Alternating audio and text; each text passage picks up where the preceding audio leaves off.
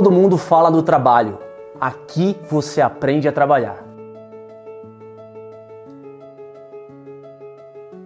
Sou Mário Espesiano, tenho passagem em mais de sete grandes empresas multinacionais como executivo e aqui você vai aprender o que as empresas não te ensinam. Eu sou André Geiger, CEO do Studios Flow e já tive passagens aí pela P&G, pela L'Oréal e também pela Uber. E tô aqui na Escola do Trabalho para ajudar você a evoluir seus talentos, a sua carreira e o seu trabalho. Eu sou Diego Baltazar, sou executivo de vendas e eu vou te ensinar a trabalhar aqui na Escola do Trabalho. Aqui você encontra conteúdo fresquinho com especialistas que estão aí em grandes empresas no universo do trabalho para impulsionar a sua carreira. Através do poder da oratória, eu consigo te levar onde nem mesmo um PhD em Harvard te levaria hoje. Se o mercado mudou, por que, que a gente acha que o jeito de entrar no mercado continua o mesmo a partir de todas as mudanças? A gente não pode priorizar a felicidade só quando tiver tempo no futuro. A gente precisa fazer agora. Penso, sinto, logo existo. A gente fala que os robôs estão substituindo os seres humanos, a gente precisa tomar cuidado, porque na verdade a gente, ser humano, está trabalhando igual um robô. Eu sou Vinícius Kitahara, especialista em felicidade corporativa e eu estou na Escola do Trabalho. Eu sou a Carol Garrafa, especialista em People Skills e hoje eu estou na Escola do Trabalho. Eu sou a Carolina Martins, a especialista em RH mais seguida do LinkedIn e eu também estou na Escola do Trabalho. Eu sou a Fran Morato, sou especialista em oratória e comunicação e eu estou na Escola do Trabalho. Eu sou o Fernando Barra e eu também estou na Escola do Trabalho. Tá no ar o Critiquei Podcast, o que as empresas não mostram, a gente mostra. Eu sou Mário Espesiano. Vamos que vamos, que essa noite aqui está uma noite zen no Critiquei e eu tenho uma baita co-host para me ajudar a apresentar esse programa e entrevistar aqui comigo, Isabela Camargo. Bem-vinda novamente ao Critiquei, uma honra pra gente. Honra é minha. Gente, estou mudando aqui do lado da mesa, né? Antes eu estava como entrevistada algumas vezes, né? Estivemos É. aqui falando de saúde mental, prevenção de burnout, atualização de identidade. E hoje eu tive o privilégio de ser chamada para vir para o lado de cá para acompanhar uma entrevista que eu tenho certeza que vai te ajudar a viver melhor, a tomar melhores decisões. Mas quem vai falar da nossa. Quem é a nossa entrevistada será Mário. Eu vou te dar uma introdução, Mário. Boa. Nossa entrevistada viveu uma juventude bem agitada. Tentou o suicídio, mas se reencontrou durante a pausa mais involuntária da vida, quando foi presa na Suécia traficando LSD. Quem é a nossa convidada? Então, galera, ó, o Critique- o Critiquei Podcast está recebendo com muita honra aqui a monja Koen, budista missionária eh, da tradição Sotoshu, que tem sede no Japão. Uma honra estar presente aqui conosco eh, eh, no Critiquei. Muito obrigado, monja. É uma honra estar com, com a gente aqui. Agradeço o convite. Vamos lá. Que legal, que legal. Isa, quer mandar? Ô, monja, eu tô sentindo que o Mário tá nervoso. Eu tô, porque Ele eu não sou... fica nervoso diante. Olha, eu já vi ele diante de pessoas assim muito grandiosas como você, mas diante da sua presença ele tá Eu, nervoso. tô, eu fico porque é, eu me sinto culpado. Do quê? Porque eu sou um cara muito estressado. Não consigo ser zen. Então vamos falar sobre isso, monja. É, eu já lhe perguntei algumas vezes e eu entendo que esse vai ser a melhor largada. Quando você se manifestou, aliás, posso lhe chamar de você? Por favor. Quando você se manifestou na Copa, Hum, poxa, né? Muitas pessoas pensaram, nossa, a monja se estressa. hum. E eu já lhe perguntei algumas vezes, monja, você se estressa? Hum. Como você lida com o estresse do dia a dia? Depende da circunstância, né? Na Copa do Mundo eu abri um Instagram, que eu estava muito brava, eu estava sozinha em casa. Então o que eu ia falar para quem? Eu precisava falar com alguém, né? E falar com todos. Quer dizer, quem fez essa escalação? Quem é o responsável? Eu não falei que era o Tite.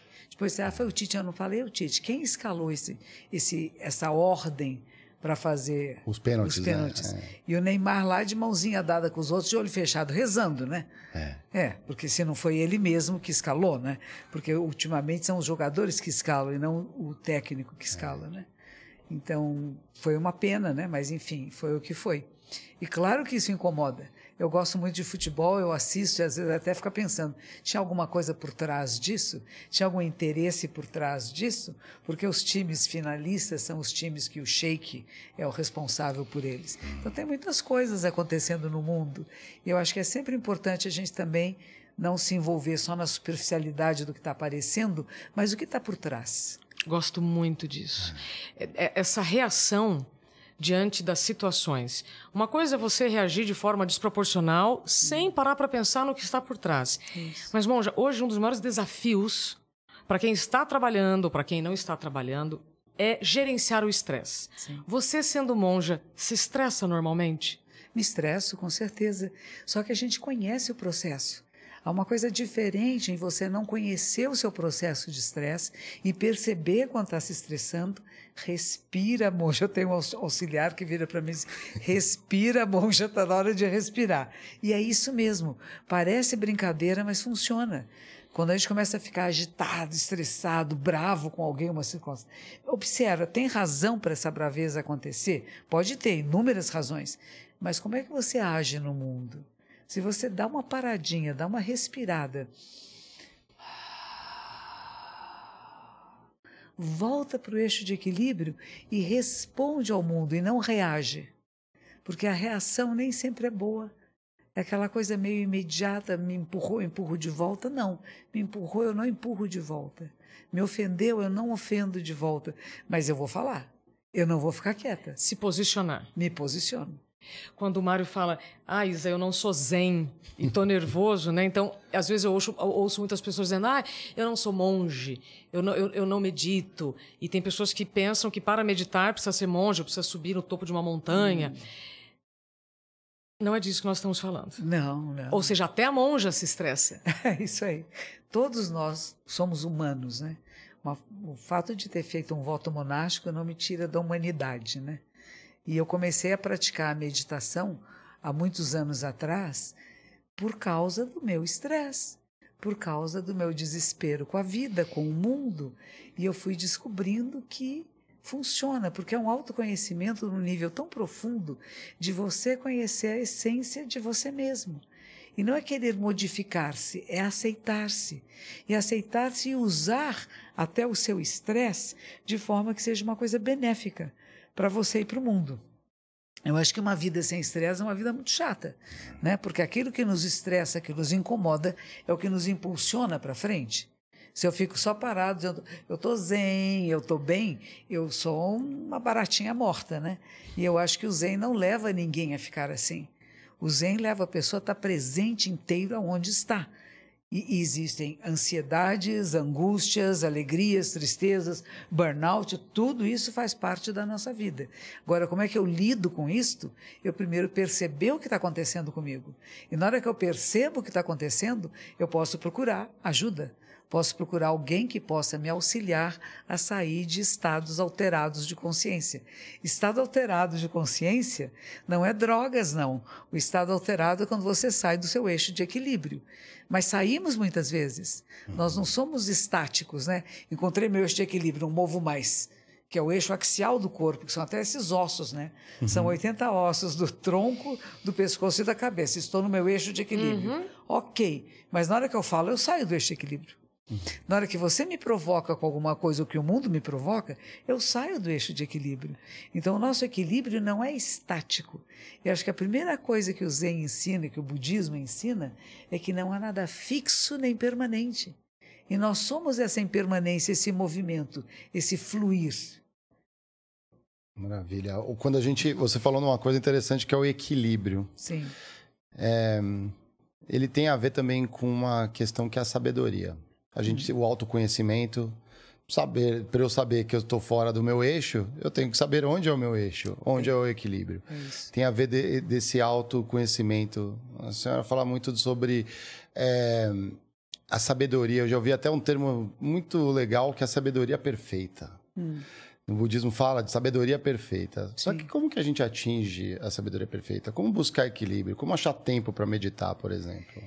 Existem uns textos muito antigos da época de Buda, nós estamos falando de 1600 2.600 anos atrás, né? Ele é cerca de seis séculos antes de Jesus, né? em que ele fala que é, um, é chamado Sutras da Sabedoria Perfeita. Não é um só, são vários. Um deles é chamado Sutra do Diamante, aquele que quebra como um diamante, né? que é inquebrantável, mas que quebra toda a ignorância. Tem outro que chama o Sutra da Grande Sabedoria Perfeita. São palavras de Buda, ensinamentos que ele deu quando estava vivo. Como é que nós acessamos isso? E ele dizia, quando ele ia fazer palestras que as pessoas chamavam, ele dizia assim: todos aqui são Budas. Mas se não houver uma procura, não há um encontro. Então não é uma coisa que eu nasci com ela que é inata e nem alguma coisa que alguém pode nos dar, mas é alguma coisa que eu procuro, que eu vou atrás. O que é essa sabedoria? Que não é a inteligência do dia a dia, mas que essa inteligência do dia a dia pode ser a alavanca para eu acessar a sabedoria. Tem um texto lindíssimo de um monge fundador da nossa ordem no Japão do século XIII, que se chama em japonês Hotsubodai Shin, acordar para a mente desperta. Veja que interessante, acordar para a mente desperta. E ele vai dizer para a gente acordar para essa mente.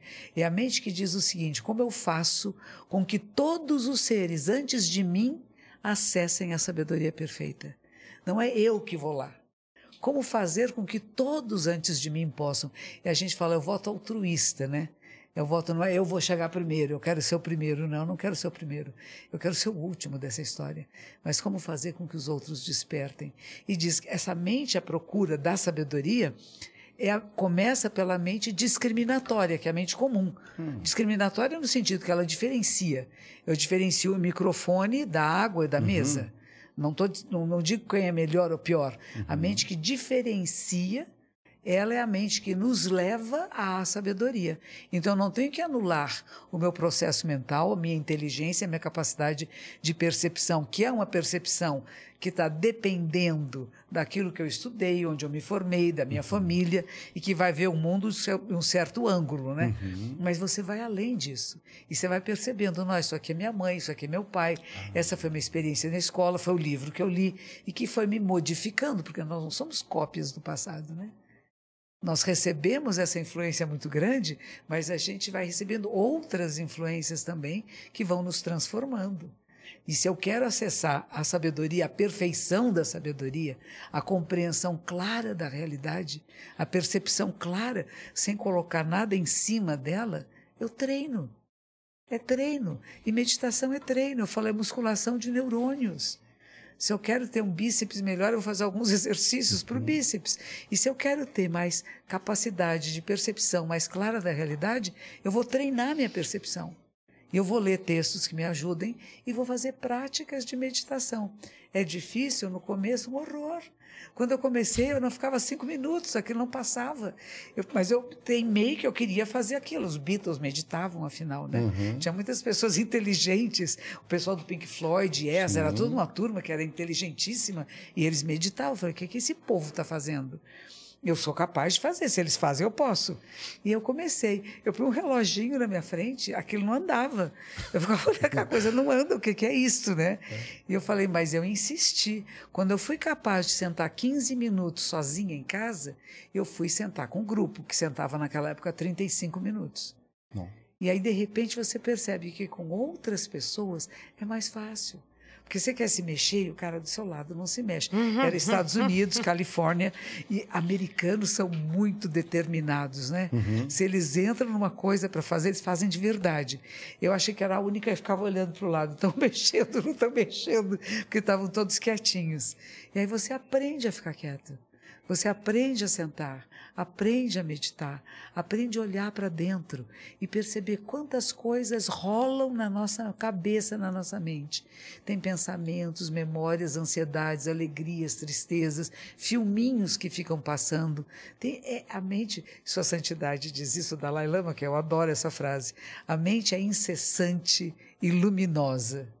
Olha só. Eu... Enquanto você percebe isso, que a pessoa tem ideia, meditar tem que ficar quieto, tem que apagar a mente, não pode hum. pensar em nada. Isso é falso. É observar esse movimento incessante, essa coisa linda que é a mente humana. Não para, né? Não a, minha, para. a minha tá cozinhando sempre aqui, né? Você conhece, né, Isa? Mas a gente começa a perceber as pausas, os intervalos, é. como a fala. Quando nós falamos, se fosse num texto, tem ponto e vírgula, tem vírgula, tem ponto, tem outro parágrafo, tem outro, né? E a gente não percebe que a mente também é assim. A gente acostuma a ver só o movimento dela. Aí começa a perceber que há pausas, que há intervalos. E eles são lindos também. O pessoal no trabalho às vezes tem uma dificuldade de encontrar esse tempo. Como que faria? Na Dá- frente do computador, cara, ninguém nem percebe que você está fazendo isto. Ah. Nem, não é uma coisa, vou meditar agora, parem todos. Não. Você está na frente do seu computador, você apenas fica quietinho ali, ó. Inspira e expira. Depois deixa a respiração natural. É menos de um segundo e você volta para este equilíbrio. Mas tem que treinar um pouquinho antes em outro lugar, né? Porque quando você estiver na área de, de dificuldade, você não vai falar publicamente, olha, eu vou parar, agora eu vou meditar. Parem todos de falar, não é Aí a assim, não. chefe vai olhar assim e vai falar. é, Não pode, cara, qual é, né? Temos coisas para fazer. Tem um grupo que foi fundado pelo Thich Nhat Hanh, que é um monge vietnamita, e eles ficam perto, na Borgonha, na França. aham. Bordeaux, né? E eles, de, de, de hora em hora, tocam sino nessa comunidade. Geralmente, os grupos de lá são de 700 pessoas hospedadas. Tocam sino e a pessoa para o que está fazendo e respira. Estamos aqui conversando, o sino toca. Tlim. E continuamos. É só isso. É uma respirada só. Está limpando o vidro. Tlim. E continua a limpar o vidro. Para voltar para essa plena atenção, que a gente vai chamar de presença pura. Está inteiro, inteira onde está. A sua atenção está onde você está. E a sua vida está onde você está. E às vezes a gente tem que se lembrar disso, porque há muita pressão no trabalho, né? Você tem que produzir, você tem que trazer as coisas, tem pessoas cobrando o tempo todo. E é gostoso, a gente gosta disso. O pior é isto. Dizer que não gosta é mentira. A gente gosta, por isso que a gente vai trabalhar em lugares que exigem da gente. Se ninguém exige nada, quer dizer que você não tem condição de fazer nada, você é um coitadinho, né? Bateu no ar, que legal que você fez, né? Quer dizer que você não serve, você deu o seu máximo. Agora, se alguém cobra, você fala, nossa, eu posso dar mais. Poxa, eu estava me acomodando, que bom que me cutucaram. É outro olhar. Na- no Japão fala-se muito isso, né? Se você trabalha numa empresa, o seu chefe bateu no ombro, filho, você, você acabou, né? Você não produz mais do que isso. Mas ele vai lá e diz, cadê? Você não está fazendo, cadê? Você pode fazer mais. Por que que você não está produzindo mais? E vamos conversar. E vamos sair juntos. O que o Japão faz é isso, né? Quando acaba o trabalho, eles vão beber juntos, Ba- conversar. bastante até, né? Exato. Porque é uma sociedade muito fechada, Uhum. onde as pessoas nunca diriam ao outro o que está acontecendo. É. Mas se você tem a desculpa, que eles vão chamar de Hanya, e Hanya é uma palavra que quer dizer sabedoria. A Hanya da bebida. Eu bebi, então a Hanya vem, a sabedoria surge, porque eu rompo as barreiras daquilo que eu não diria, porque socialmente e educadamente é uma sociedade que eu nunca posso falar dos- das pessoas com quem eu trabalho com elas, para o meu chefe. Eu nunca posso dizer, estou tendo dificuldade com fulano. Isso seria a delação, é um horror. A pessoa se enforca antes de delatar alguém, né? É verdade. Diferente daqui, Meio ruim, né? Aqui vai- já vai entregando. Já vai, é. Lá não, ninguém entrega ninguém, mas ao mesmo tempo fica uma tensão dentro de si, né? Então o que, que eles vão fazer? Vamos beber, porque a desculpa da bebida é a desculpa de que eu posso falar o que eu falar porque eu só tinha bebido. Agora, o que foi dito nessas reuniões nunca pode ser repetido em nenhum outro lugar. Então tem um sistema de é um segredo nosso compartilhado, mas o que é o líder? O líder vai, ele bebe junto, mas ele sabe o que ele pode dizer, o que ele não pode dizer, por isso ele é líder. Então ele não solta os segredos da empresa que não pode ser comentados com todos, mas ouve a todos e vê onde é que está o conflito, como é que ele reorganiza a equipe para funcionar bem. Por isso ele é líder. Ele compreende a dor do outro, o problema, às vezes é um problema em casa, com a mulher, com Uhum. filhos, né? E que a pessoa chega para trabalhar e não está produzindo porque está lá com o problema queimando na cabeça. Então vamos sair junto, vamos conversar. E muitas vezes esse líder ele vai na casa do seu do, do- do seu liderado, né? Ele vai na casa dessa pessoa para ver o que está acontecendo aqui. Quais são as relações nessa família? Porque essa pessoa que produzia tão bem parou de produzir bem. Que sofrimento está passando? Que dificuldade está passando? Isso, inclusive, vai poder evitar o que se chama também no Japão de karoshi, que é morte súbita por excesso de trabalho. Desde a década de 80, o Ministério do Trabalho já faz o levantamento das famílias com vítimas de karoshi. Quando você diz se você não fala, você vai é, acumulando todas aquelas insatisfações, ou você fala ou a doença virá para falar com você. Gostaria de falar sobre isso, Monja, que tem uma pergunta aqui muito boa sobre karma, mas antes, Mário, o Renan Deixa eu ver quem mais. Várias pessoas pedindo aqui o emblema, Mário. Ah, mas é o emblema. Vamos soltar o emblema agora aí? Vamos soltar o emblema então. Podemos soltar. Se vocês querem o emblema, a gente solta na tela o emblema, galera. Para quem quiser resgatar é de graça. Entra lá nv99.com.br, clica lá, resgatar é sempre uma homenagem a quem vem aqui. Qual que é a palavra-chave, Lucão?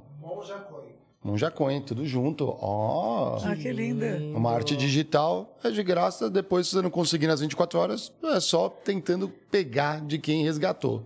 E aí tem que entrar lá no mercado ver quem, quem libera a arte para vocês. É numerada, hein? Ó, tem ó, quem resgata primeiro, tem ó, a numeração ali. Ó. Que lindo que. Você falou agora há pouco sobre despertar. Sim. Aí, o, o- eu abri aqui o nosso momento com um trecho de uma entrevista que você deu para mim no meu livro há muito, há muito tempo. Aliás, há muito tempo, há três anos.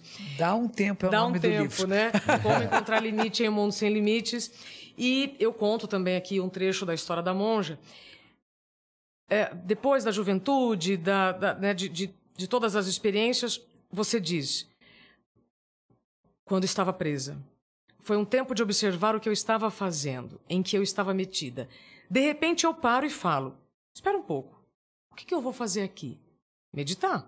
Eu posso escolher ser uma traficante de drogas ou posso escolher ir para o caminho de reflexão sobre a vida. Pego esse trecho e, junto com uma pergunta que eu achei fantástica, da Renata. Se você estiver nos acompanhando e tiver alguma dúvida, tá? Renata! Ah, que é a Renata, Renata. Salve, está aqui Renata. ao vivo, inclusive.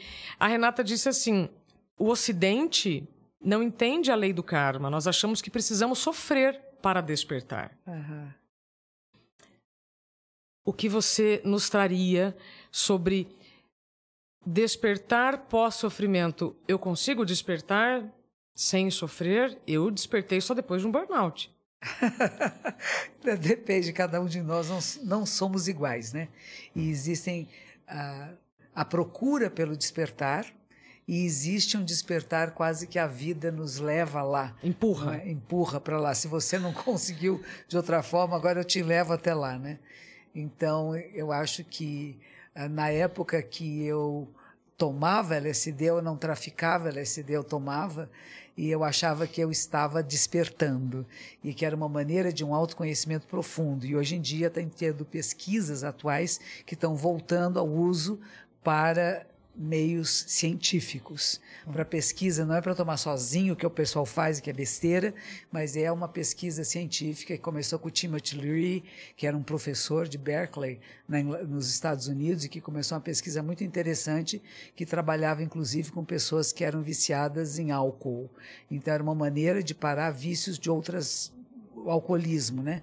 Era uma maneira de das pessoas entrarem num conhecimento de si mesmo profundo. Então eu já estava numa caminhada do despertar.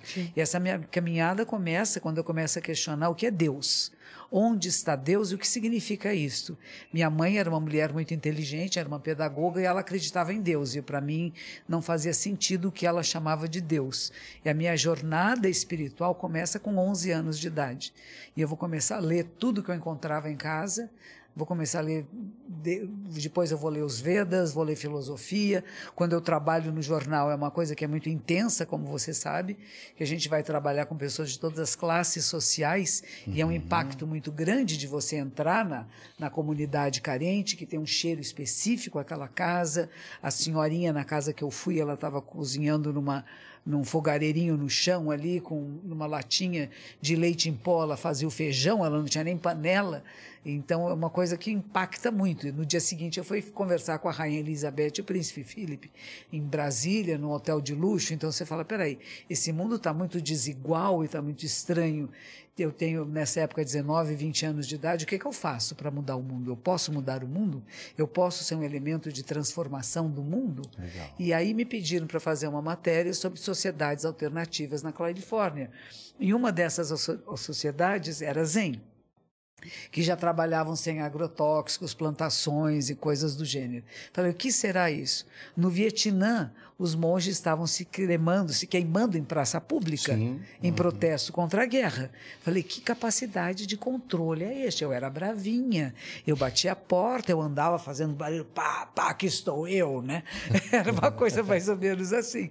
Eu falo, mas peraí, que controle é esse? Que coisa legal é essa? Então, essa ideia da procura pelo despertar, a procura de, de, de mim mesma, né? de entender como é que funciona a sociedade, o mundo, e eu nesta sociedade, nesse mundo, é que me leva a várias procuras diferentes.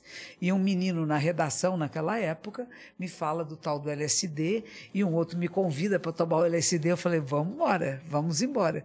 No dia seguinte dessa minha Os primeira- Beatles também já estavam naquela já hora. tomavam, é. já estavam lá. Meditavam e... Exatamente. Então tinha uma influência muito grande de várias áreas diferentes. E aí eu, eu sei que eu tomei esse, esse LSD e fiquei olhando no espelho, eu penteava só o lado do cabelo. Falei, o que está que, que tá acontecendo? Né? Eu estou tendo experiências aqui de coisas completamente desconhecidas, mas sedutoras pelo conhecimento. Não era para fazer sexo, não era para cantar, não era para brincar. Estava eu e esse menino na casa dele com a mãe dele, que me trouxe um pudim. Eu odiava pudim e achei o pudim delicioso. Maravilhoso. E eu falei, o que está acontecendo aqui? né? Eu não me reconheço mais. E no dia seguinte eu tinha que fazer uma matéria sobre planadores. E fui entrar no planador e fiquei planando junto com os pássaros. Então tudo isso foi mexendo muito comigo. Né? Mas essa procura pelo conhecimento, pela sabedoria, pelo despertar, está em todos nós. Mas a maioria de nós põe embaixo do tapete. E se a gente põe embaixo do tapete, vai acontecer um burnout na sua vida. Para você sair debaixo do tapete e fazer a pergunta que é: quem sou eu? Qual o sentido da vida? Ou que sentidos, como dizia Nietzsche, eu posso dar para a minha vida? Não é que eu tenho um propósito na vida, quais são os sentidos e propósitos que eu posso dar na minha vida? Hoje me mandaram, ontem, de WhatsApp, aniversário da minha irmã ontem, e ela me mandou por WhatsApp um senhor francês, que eu não sei quem é, falando mal do Macron, hum. mas ele discursava com muita ênfase que nós precisamos ter tempo para não fazer nada. Uhum.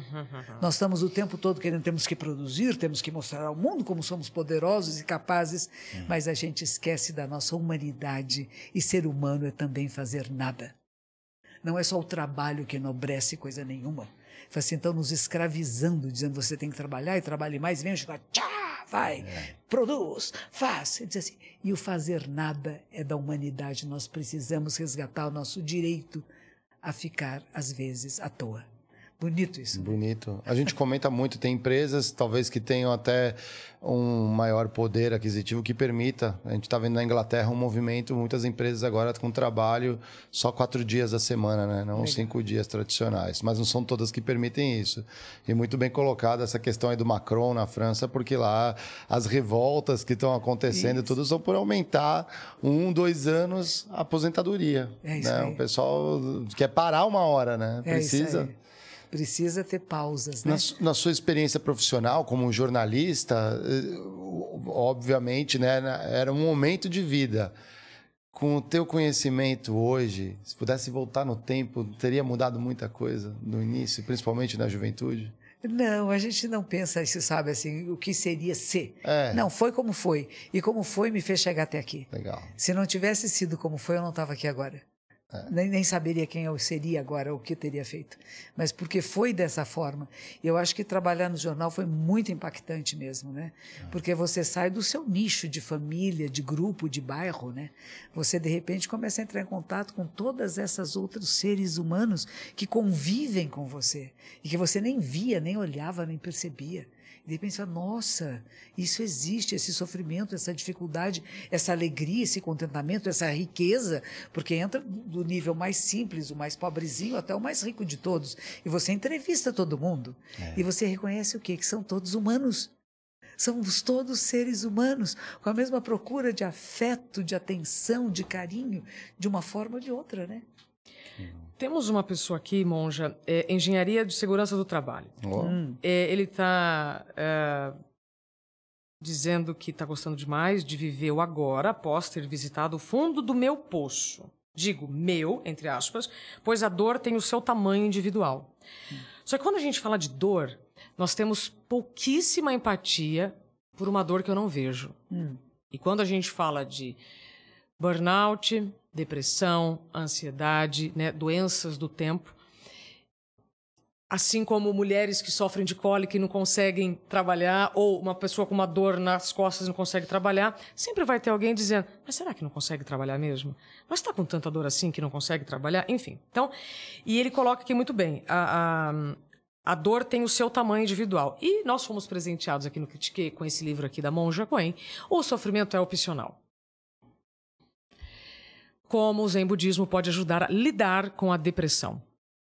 Monja, somos o quinto país mais depressivo do mundo, o mais ansioso e o segundo mais estressado, com um dos maiores índices de burnout do mundo. Como é que o Zen Budismo, na prática, então, pode entrar neste estilo de vida, nesse zeitgeist, que parece que a gente não tem tempo para nada? E aí você diz: precisamos elaborar melhor o que é não fazer nada e fazer isso sem culpa. Isso. Então, como é que o Zen Budismo pode ajudar a lidar com a depressão, ou seja, com essas dores invisíveis que ou você está sentindo ou você está do lado de uma pessoa que está sentindo?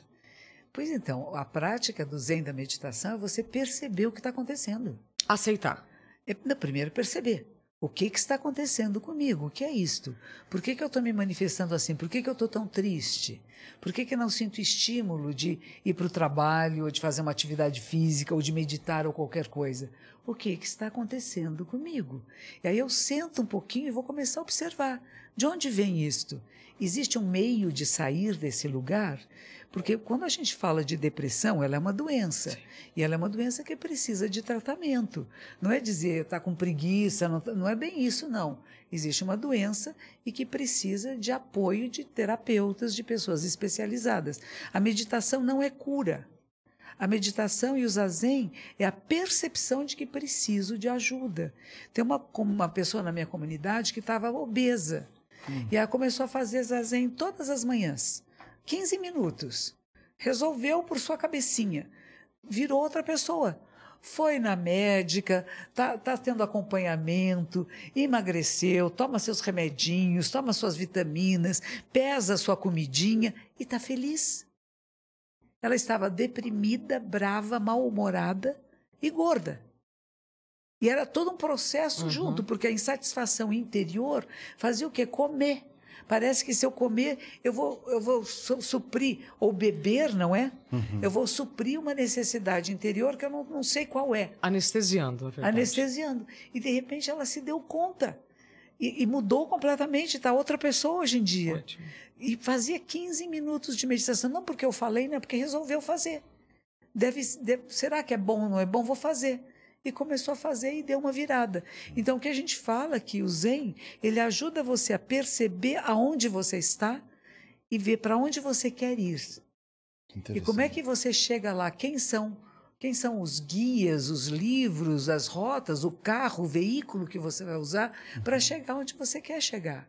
Porque senão a gente fica prisioneiro de nós mesmos e ficamos limitados. Eu quero provar ao mundo que eu sou tão bom, que eu sou tão capaz. E essa é a provocação que você fala do burnout, que é isso, né? Eu sou capaz de fazer tudo, eu não nego nada. Eu vou fazer, eu vou fazer, eu vou fazer. Eu amo o que eu faço, não tem problema em fazer muito. É, e eu que- aqueles bonequinhos, antigamente tinha um bonequinho quando eu era criança que tinha um elástico dentro.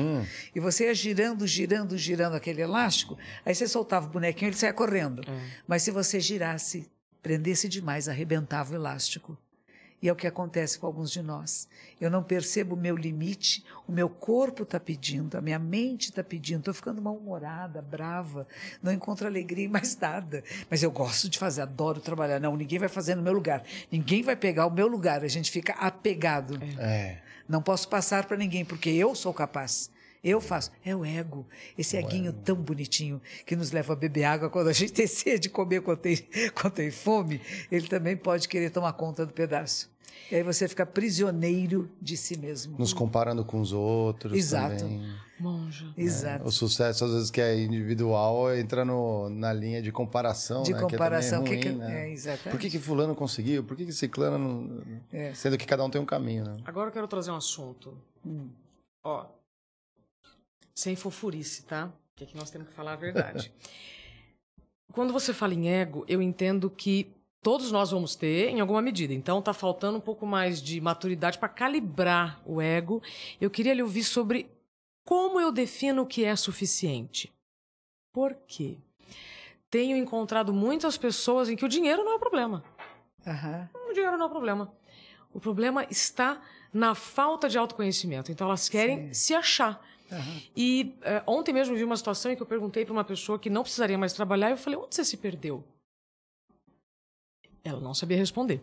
Gostaria que você falasse um pouco mais sobre isso, sobre a, a, a, a aceitação ou a visualização do que é suficiente para não se perder nesse caminho. É interessante. Quando um dos ensinamentos de Buda, um dos últimos ensinamentos dele, eu acho os últimos muito importantes, porque ele já está quase que agonizando e ele não tem muito tempo para discursar. Entre as várias coisas que ele fala, é conheça a satisfação. Saiba ficar satisfeito. Se a pessoa que não conhece a satisfação está insatisfeita em qualquer lugar Perfeito. mesmo num palácio maravilhoso. E aquele que conhece a satisfação, ele está feliz, ele está bem onde quer que esteja. Então, esse estar satisfeito, claro que tem medidas diferentes. Uma vez, um aluno meu viu uma senhora na rua que estava pedindo esmola, pedindo que a ajudasse, que tinha a casa dela tinha pegado fogo e tal. E ele se sentou na sarjeta junto com ela e ouviu todo a- o seu drama, ficou muito condoído e ele tinha o dinheiro todo que ele tinha no bolso, ele deu para ela. E voltou para falar comigo que ele tinha sido péssimo, porque tinha um homem que passou depois ali que disse para ela: Não, vamos ao banco, que eu vou fazer uma doação para a senhora muito grande. E ele se arrependeu porque ele estava na hora dele de trabalhar, ele não pôde ir ao banco tirar o dinheiro do banco para dar para aquela senhora. Eu falei: Filho, você já está exagerando. A sua, a sua suficiência, a suficiência dela são diferentes. Você, para ter o trabalho que você tem, para ter o emprego que você tem, você deu muito duro. Você foi para a escola, quando, mesmo naquele dia que você não queria ir. A menina que estava com cólica e que a mãe disse: você vai para a escola sangrando, não, não interessa, você vai. E com cólica e tudo foi para a escola. Teve que comprar livros, teve que comprar roupas. Tinha necessidade de estudar. Tinha necessidade de fazer coisas que talvez desta senhora, que agora mora nesta condição, não teve. A necessidade dela não é de ter os livros, as roupas, o calçado que você precisa ter para você ir trabalhar. Então você não pode ir lá no banco tirar tudo que você tem, porque você está tão conduído desta necessidade dessa senhora. Então qual é a suficiência para cada um de nós é diferente de coisas materiais e carências espirituais.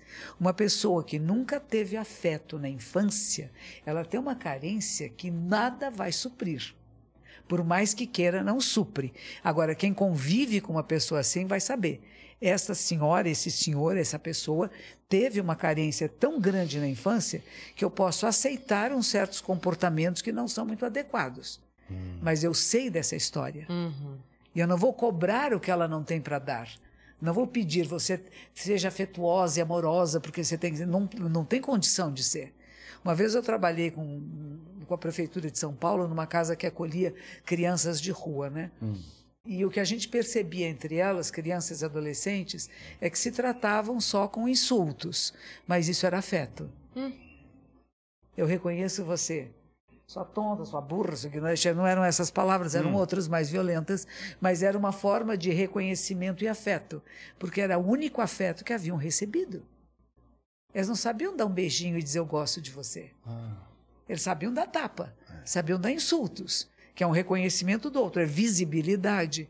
Às vezes, agora que a gente tem tantas pessoas na rua aqui em São Paulo, outro dia eu estava na Vida Paulista, saindo da Rádio Vibe Mundial, lá que tem um programa, e eu estava saindo do carro e vinha uma pessoa, uma, uma moradora de rua, que vinha andando em direção ao carro no meio do trânsito. E eu pensei, essa pessoa quer visibilidade. Ela está invisível, ela está se tornando visível para mim, para os carros que estão passando. Ela não está querendo ser atropelada. Ela quer ser vista. Ela está invisível. E, e nos tornarmos invisíveis é muito doloroso. Muito. E aí que nós fazemos uma porção de coisa diferente, né? Raspa o cabelo, põe uma roupa diferente, enfim. Nós queremos ter ser vistos no mundo, ser visível. A invisibilidade é um sofrimento medonho. Eu não vejo você, não- você não existe para mim. Você é inexistente. A invisibilidade é não existência. E isso não tem a ver com eh, condição social, porque eu já me senti, por me colocar invisível, em um lugar de talvez maior visibilidade do país. É isso Isso, eh, se, se- se tornar ou ser invisível não tem a ver com quanto você tem na conta corrente, tá, gente? Só pra, É isso aí. Né? E tem muito mais a ver como você está se tratando, como você está se cuidando, como você está se ah, permitindo se Não, e conhecer. Quando, e quando a gente fala de crimes que estão acontecendo atualmente, a questão das escolas, Isso. etc., que é internacional, que não é só nacional, né? E comentários que têm surgido também, que é uma maneira de você levar militarismo para a escola, vamos tornar todo mundo militares, não é? É uma coisa neonazista, né? Vamos deixar todo mundo com medo, vai todo mundo ficar armado e vamos ensinar a todos artes marciais e uso de armas, né? E aí nós Gera temos- medo para vender. vender e para tornar um governo totalitarista militar de extrema direita. Até esse pensamento corre, né? Será que esses ataques a escolas, inclusive com machadinho, para dizer, viu como não tem importância das armas? Você pode estar armado, porque se não tiver arma, a gente usa faca, machadinho. É, Será que são pessoas que foram treinadas, estimuladas por determinados grupos a quem interessa? Por isso que eu falo, cada notícia que aparece, eu acho que ter trabalhado no jornal me É. deixou assim meio cética dessas coisas. Você vê, tem a Reuters, né, que é uma Aham. empresa internacional. As notícias vão para o mundo todo as mesmas. Por quê? Quem escolheu? E por que escolheram essas notícias para divulgar? Se tantas outras existiram no mesmo dia e na mesma hora em vários lugares, por que selecionamos, pensam, pensamos essas? Porque queremos que a humanidade, como um todo, tenha um determinado olhar e visão do que está acontecendo. Mas tem outras coisas acontecendo que não foram pensadas, que não trouxeram a público. Que ficou invisível. Ficou talvez. invisível. Vamos trazer uma então, Hum. dessa semana? Sim. Aproveitando que você disse sobre vários ângulos da mesma história, e se você tiver humildade, você vai buscar. Esta semana, todos nós, é, em alguma maneira, recebemos a notícia do Dalai Lama. Hum. Esse vídeo não é de agora, esse vídeo é de meses atrás. Por que, que veio agora? Aham. Qual é a investigação por trás? Qual a idade dele? Ou seja, perguntas que a gente pode fazer. Não estou aqui defendendo ninguém, veja, estou, eu estou trazendo etarismo, informações. hein? Então, Olha, etarismo. Exato. Ah, sim, a idade dele, né?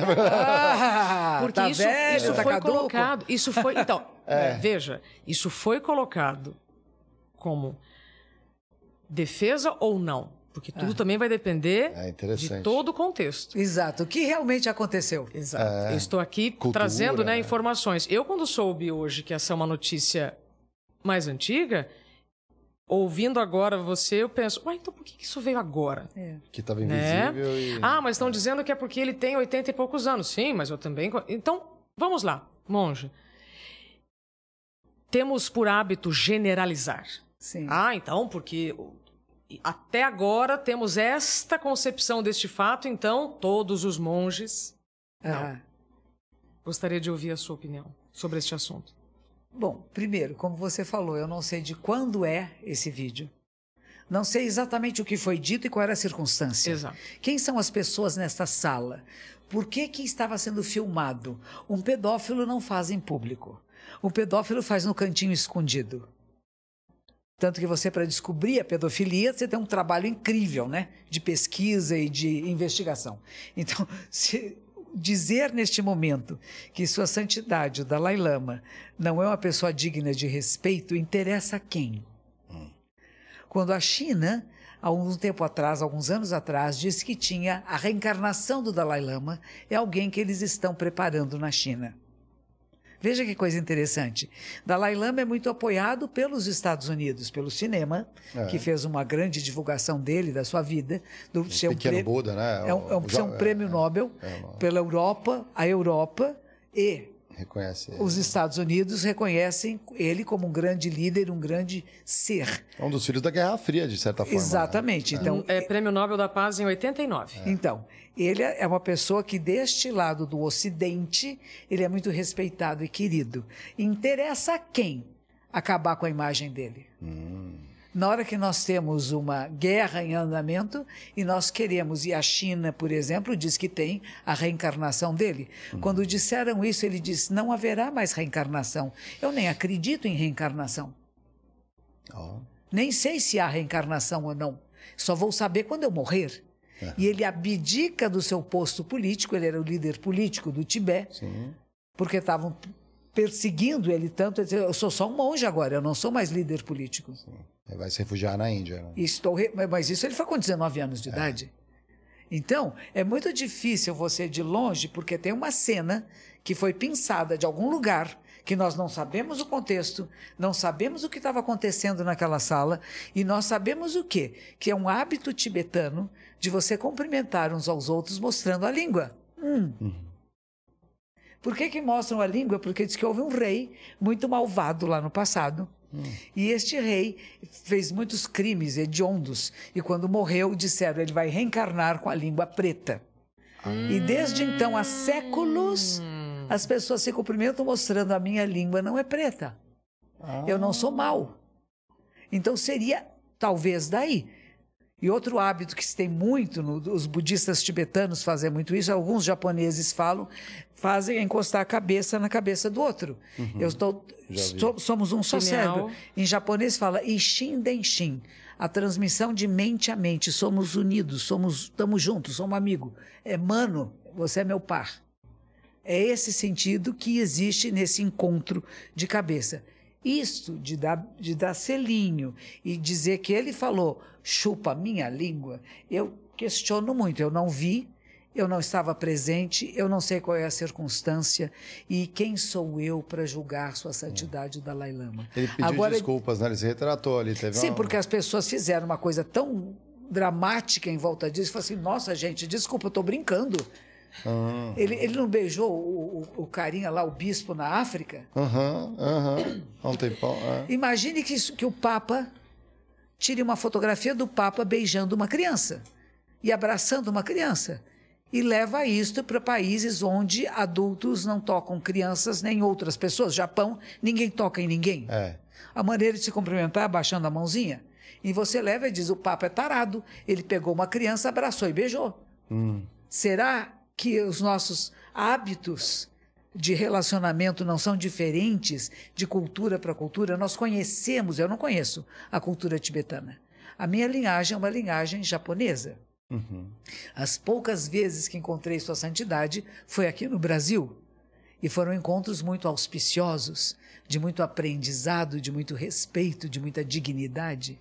Então eu, eu não sei como que pensaram alguma coisa e a quem interessa, neste momento histórico em que estamos, fazer com que a imagem do budismo, de uma certa forma, e do budismo tibetano, e deste personagem, que é muito apoiado pelos Estados Unidos e pela Europa, que seja mal visto.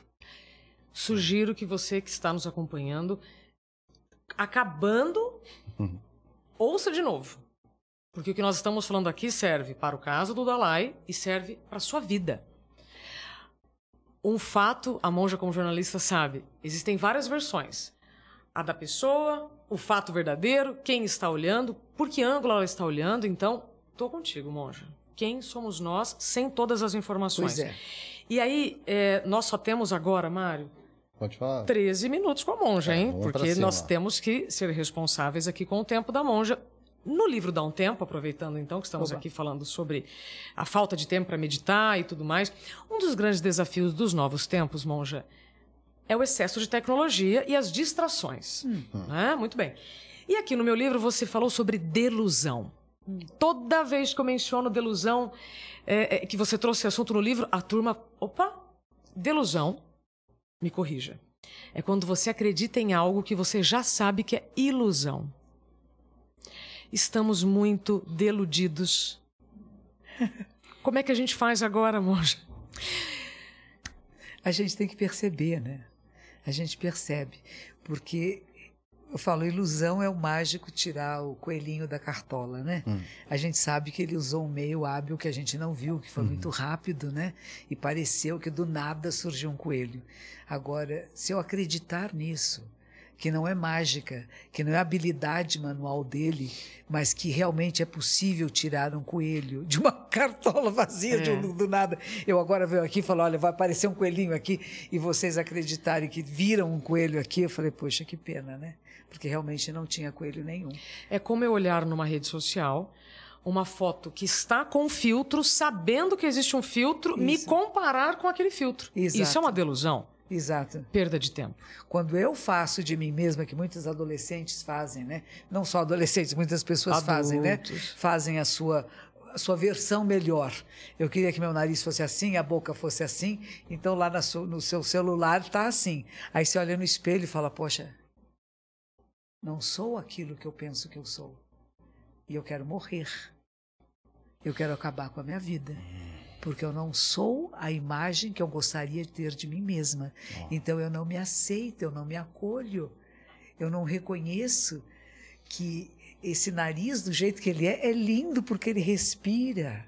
Porque ele tem uma função maravilhosa de sentir odores. Você não come porcaria porque ele, tem- ele é capaz de perceber o que está podre o que não está.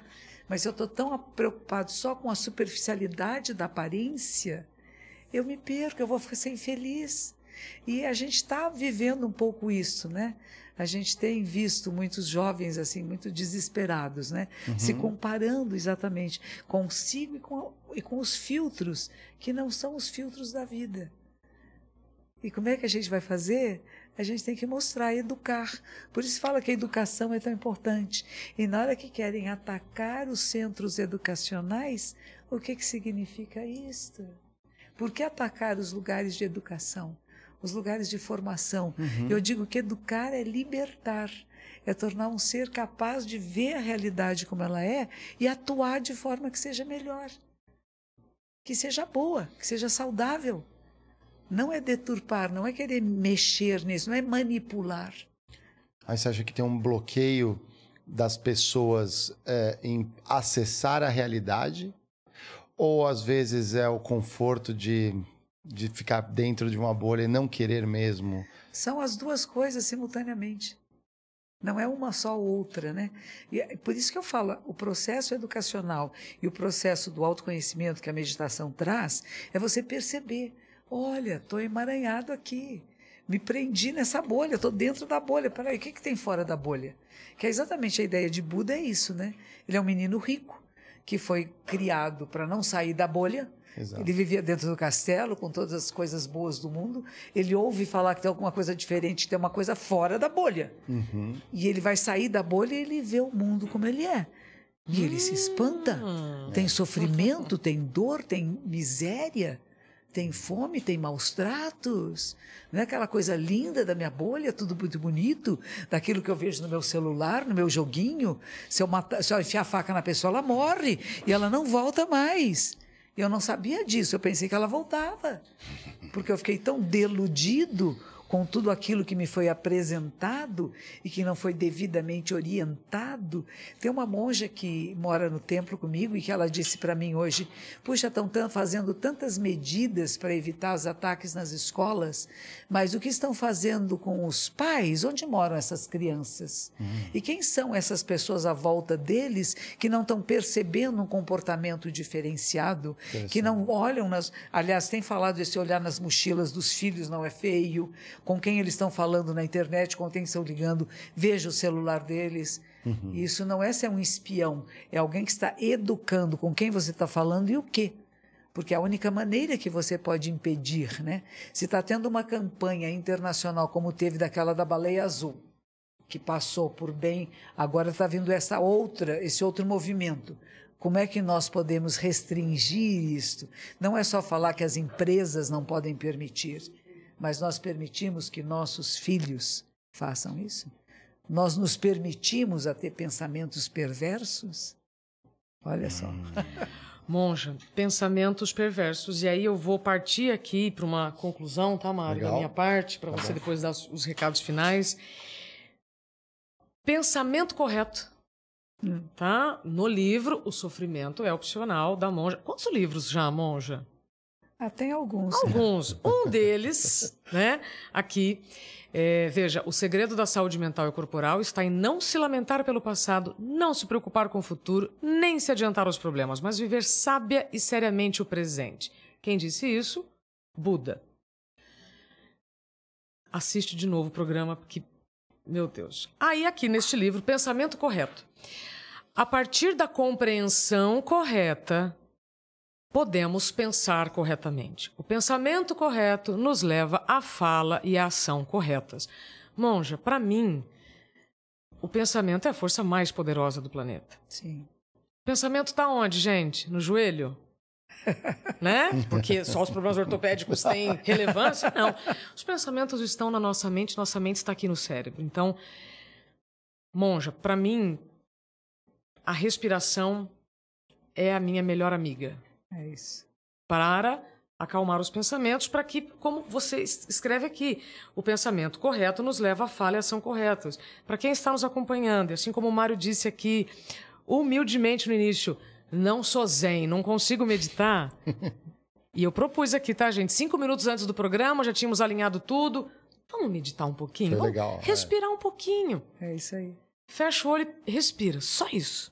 É isso O que, que você diria, monja, para quem está nos acompanhando que não consegue, os pensamentos estão acelerados, deita para dormir, não consegue desligar?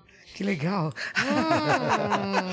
Pe- Observe isso, né? Primeiro você, se você não consegue desligar quando você quer dormir, comece a imitar a respiração de quem está dormindo. Se você tiver alguém do seu lado que dorme bem, só, só imita essa respiração que você vai ver é mágica. A respiração consciente faz transformações incríveis em nós, oxigena todas as células do corpo e do cérebro. Ele é oxigenado. Mas se você está pensando muito, pensando muito, ele está puxando tanto oxigênio do resto do corpo que você pode ter algum mal-estar. Então, para que isso não aconteça, respire conscientemente. Chama esse ar para você, oxigênio. Cidade de São Paulo, às vezes é muito poluída, mas tem aparelhos que você pode pôr em casa que tira a poluição do ar.